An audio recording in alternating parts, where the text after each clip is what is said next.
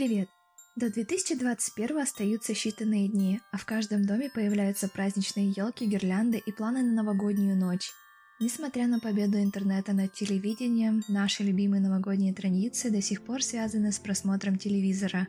31 декабря невозможно представить без советских фильмов, праздничной программы и поздравления президента – в этом выпуске мы решили окунуться в историю новогоднего телевидения и узнать, почему появилась традиция смотреть «Иронию судьбы» или «С легким паром», и когда глава государства начал поздравлять россиян с экранов телевизора. Вы слушаете подкаст «Однажды в интернете». В ночь с 31 декабря на 1 января с обращением гражданам выступает президент. Это событие не пропускают даже те, кто не смотрит телевидение. Традиция новогодних обращений появилась в 1936 году, когда Новый год снова начали праздновать. Первое новогоднее поздравление от руководителей страны прозвучало по радио и было адресовано только участникам первой арктической экспедиции.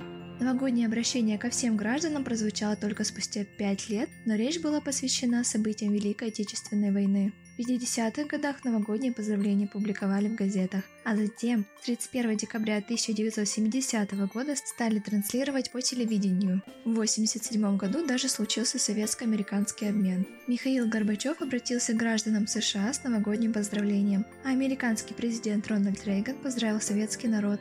Обращения к нации бойкурантов стали неизменной традицией начала Нового года.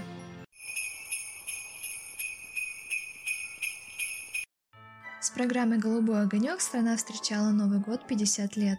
Изначально огонек выходил по выходным, а потом стал транслироваться только по праздникам. С 1964 года «Голубой огонек» стал традиционной новогодней передачей. Непременными атрибутами праздничных голубых огоньков был летающий по студии серпантин, настоящее шампанское и угощение. Концерты поздравления зала снимались одновременно комбинированной съемкой – Поздравить нацию с Новым годом приходили деятели искусства, культуры и науки. Дорогие друзья, уходящий год мне хочется помянуть добрым словом.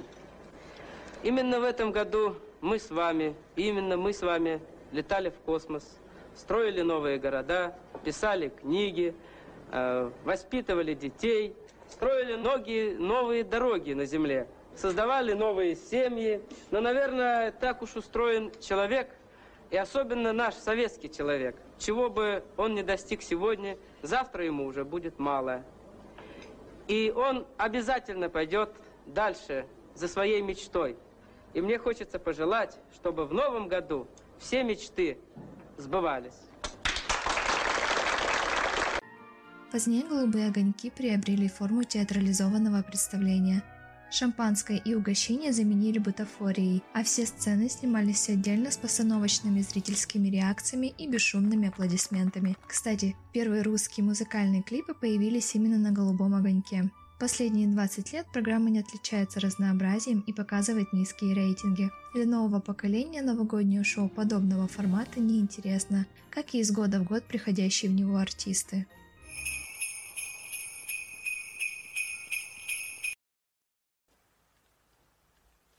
Где я, а? Третья улица, строителей, 25, квартира 12. Ну, правильно, это мой домашний адрес, честное слово. Всего пару лет назад «Иронию судьбы» или «С легким паром» перестали показывать 31 декабря по главному каналу страны. Упадок рейтингов просто объяснить сменой поколений, для которых интересны другие истории и другие характеры. Тем не менее, о культовом фильме знают все. Первый показ «Иронии судьбы» состоялся 31 декабря 1975 года, после чего картина воспринималась зрителями как неотъемлемая часть праздника. «Ирония судьбы» была одним из первых советских новогодних фильмов. Для отечественных телеканалов она стала золотой рыбкой, которая всегда соберет у экранов необходимую аудиторию. Это стало еще одной причиной, почему 31 декабря каждый год показывали «Иронию судьбы». Все дело в рейтингах. Современный зритель избалован разнообразием теле- и кинопродукции. Рейтинги главных каналов новогоднюю ночь падают с каждым годом. Возможно, всего через несколько лет мы будем смотреть новогодние передачи в новом формате на стриминговых сервисах, которые сейчас набирают популярность. Напишите нам в комментарии, какой контент новогоднюю ночь предпочитаете вы. Компания Интерсвязь поздравляет вас с наступающими праздниками и желает хороших каникул. Вы слушали подкаст «Однажды в интернете». До следующего выпуска. Ho, ho, ho, ho, ho.